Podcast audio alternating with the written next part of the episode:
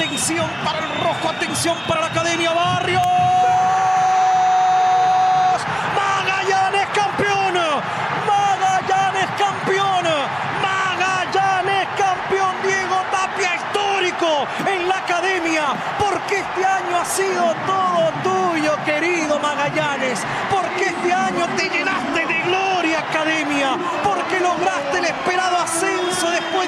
Años. Porque lograste esta esquiva Copa Chile en tus vitrinas. Magallanes campeón de la Copa Chile en dramática definición por penales ante la Unión Española.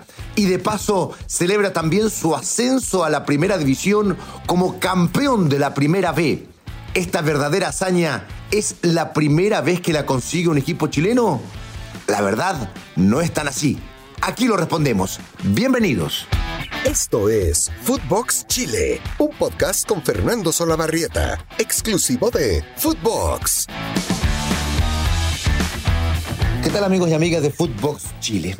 Magallanes llegaba a jugar esta final con la ilusión de obtener un título que no había conseguido nunca y que realmente era un premio extraordinario para un año sencillamente fantástico, dorado, probablemente el mejor año de la institución, más allá de los orígenes del profesionalismo cuando Magallanes se titula como el primer tricampeón de la historia. Los tres primeros campeonatos del profesionalismo los ganó precisamente Magallanes allá por la década del 30 un club fundador, un club señero, un club del cual sale y surge desde sus entrañas Colo Colo, que termina siendo el club más popular del país. En fin, un club con demasiada historia que este año se pone en la vitrina en relación de los logros obtenidos, evidentemente. Hoy por hoy, el club pertenece a Cristiano Galde, un eh, conocido representante de jugadores que ha hecho un buen trabajo en Magallanes. Su técnico fue Nicolás Núñez, joven técnico además, que venía de ser ayudante de Fernando Vergara, que podríamos decir hasta hace unos años empezó el trabajo con, con este equipo. Núñez eh, realmente en muy poquito tiempo plasmó de este equipo de forma espectacular. Con figuras jóvenes sí, pero el peso de este equipo lo hizo un cuadro muy experimentado. Con César Cortés, con Álvaro Acevedo, con Felipe Flores, por nombrar algunos de los tres que llevaron el peso de la campaña. Después llegaron Jiménez y Villanueva, pero no fueron el aporte que sí fueron, insisto, Acevedo, Felipe Flores y sobre todo César Cortés.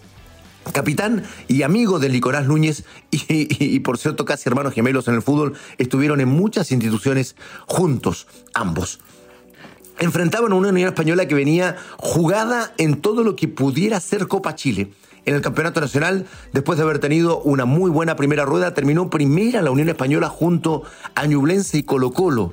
Sí, primeros en el campeonato, pero después la Unión fue el peor equipo del campeonato en el segundo semestre y con tan pocos puntos eh, terminó siendo un décimo en el campeonato nacional, jugando todas sus fichas en la Copa Chile, donde intentaba clasificar a Copa Libertadores. Y lo hizo bien Unión en el principio, ganaba 1-0, Después Magallanes lo logra dar vuelta, quedan 2 a 1 y después Unión le empata, que era lo mínimo que merecía.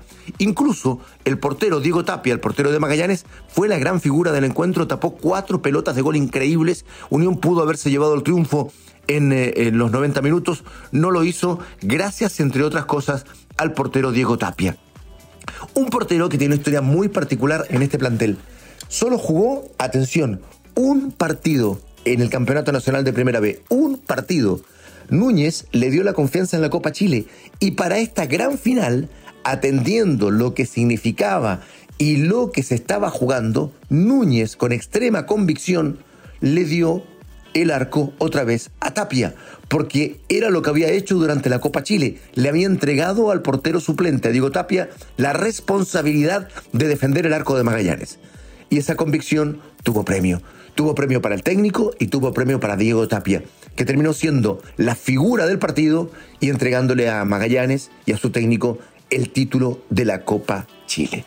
Realmente lo que se hizo en Magallanes está cargado de buen trabajo, cargado de convicción, cargado de confianza y cargado de profesionalismo. Si hablamos de aquellos que con más de 38 años, el caso de Cortés, 39 Álvaro Acevedo, siguen mostrando en cancha la valía profesional eh, no solo en base a su talento, en base a sus cuidados personales para poder estar al 100% a esa edad jugando al fútbol. Lo de Magallanes es sencillamente espectacular. Definición por penales, triunfo de 7 a 6, dramática definición por penales. Finalmente Augusto Barrios, ariqueño, es el que termina fallando. Por cierto, Diego Tapia, el arquero de Magallanes, también ariqueño, dice que lo conocía a Barrios y que había estudiado los penales de todos los hombres que lanzaron en Unión Española. Y debe haber sido así. Tapia fue la figura no solo en el partido, también en la definición por penales, atajando los rebates, los disparos de la Arenas y del el propio Augusto Barrios. Ahora, ¿es Magallanes el único equipo que ha conseguido esta hazaña en la historia? Vamos a hacer eh, un poquito un recuento de lo que ha sucedido a lo largo de los tiempos con esta Copa Chile y con los equipos de primera vez que han sorprendido realizando esto mismo que hizo Magallanes. Atención, el 8 de diciembre del año 2010, Deportes Iquique se adjudicaba la llamada Copa Chile Bicentenario. Tras vencer en una dramática definición por penales también por 4 a 3 a Deportes Concepción en el estadio Francisco Sánchez Rumoroso de Coquimbo en tiempo reglamentario habían terminado 1 a 1 fueron finalmente a la definición por penales y claro, Iquique termina ganando esa Copa Chile Bicentenario. Pocos días antes, el 21 de noviembre, había alcanzado el título de la Primera B al derrotar en el puerto de la primera región a Curicó Unido por 2 a 0 y retornaba así a la división de honor. Eso había sucedido en el año 2010. O sea, Iquique, campeón de la Copa Chile en diciembre y en noviembre había obtenido el título de la Primera B. Eso sí, no había podido llegar a la Copa Libertadores de América. Eso en ese momento no se podía hacer. 12 años antes habían transcurrido desde esa hazaña y este 2022 estos clubes, los clubes antiguos y queridos de Chile, los fundadores del profesionalismo como Magallanes, repite este rendimiento extraordinario, campeón de la Primera B, campeón de Copa Chile. Eh, ¿De qué manera? Cuando el 1 de noviembre derrotaba 2 a 0 Deportes Recoleta en el Bicentenario de la Florida y se coronaba como campeón, y ahora, 12 eh, días después, campeón de Copa Chile, como decíamos, y recordábamos en este detalle del partido jugado en Rancagua. Lo que decíamos, eso sí, ambos cuadros sumaron dos títulos a sus vitrinas, pero Magallanes recibe este premio adicional, participar en Copa Libertadores, lo cual no pudo hacer el cuadro nortino en aquella época. Pero esta historia tiene un tercer capítulo. El tercer capítulo obviamente hace referencia a otro equipo de la Primera B que logró esta denominada hazaña. El 2009, Unión San Felipe había sido el primer cuadro de la segunda categoría en sumar estos mismos trofeos. Sí, no habían sido ni Magallanes ni Iquique, había sido San Felipe. El 25 de octubre derrotaba 5-1 a San Marcos de Arica en el Municipal de San Felipe ante 10.000 personas se coronaba campeón de la Serie B y retornaba así a la primera división. Eso fue el 25 de octubre del año 2009. Veinte días más tarde, el 15 de noviembre, levantaba su segundo trofeo de la temporada tras vencer por 3 a 0 al en ese instante llamado Municipal Iquique en el Regional Chile Deportes de Valparaíso y así obtenía la Copa Chile y un cupo a la Copa Sudamericana 2010. Sudamericana a diferencia de lo que consiguió Magallanes hasta ahora. Pero, ojo con este dato, Magallanes, Deportes Iquique, Unión San Felipe no fueron los primeros clubes de la segunda serie en adjudicarse la Copa Chile. Sí fueron estos tres cuadros los que fueron campeones de Copa Chile y campeones de la primera B de su categoría, ascendiendo el mismo año que dan la vuelta olímpica por la Copa Chile. Hacemos un recuento. Magallanes obtiene además el premio Copa Libertadores por ser campeón de Copa Chile.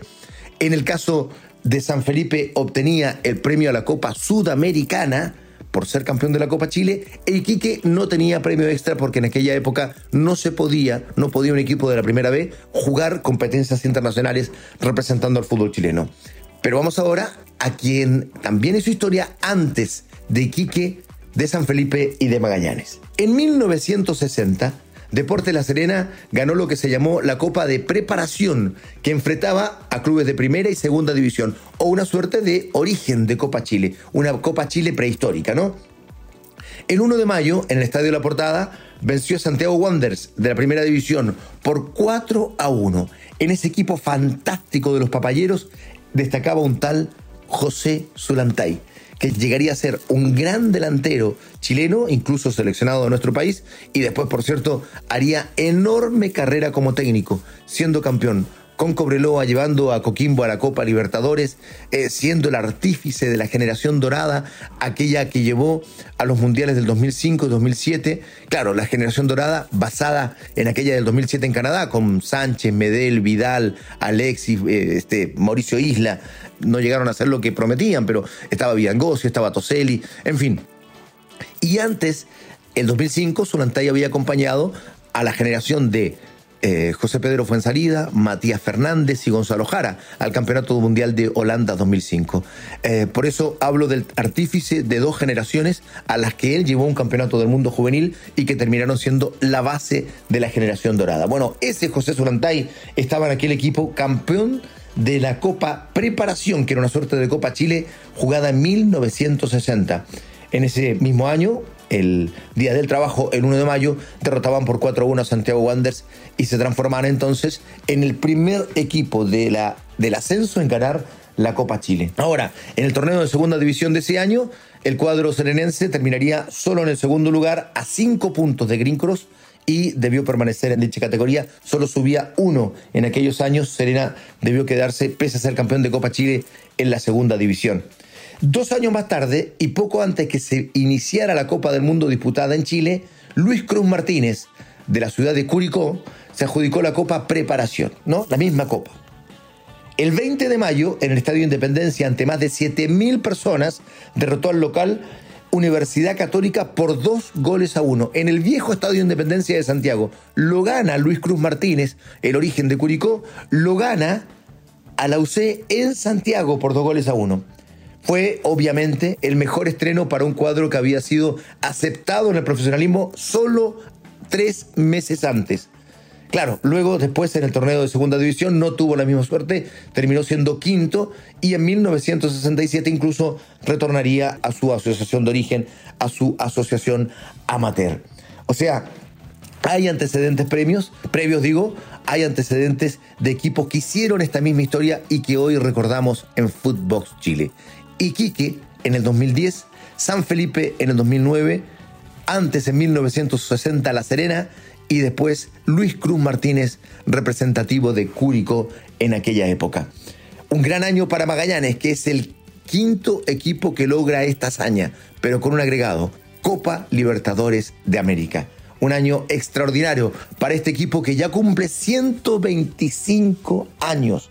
125 años y tras un siglo ha mostrado plena vigencia de la mano de la convicción, de la mano del profesionalismo, de la mano de la confianza y por supuesto de la mano del talento, que sin estar acompañado de todo lo previo que nombramos, difícilmente podría obtener todos estos logros que sí logró Magallanes. Abrazo grande para todos, que tengan una hermosa semana.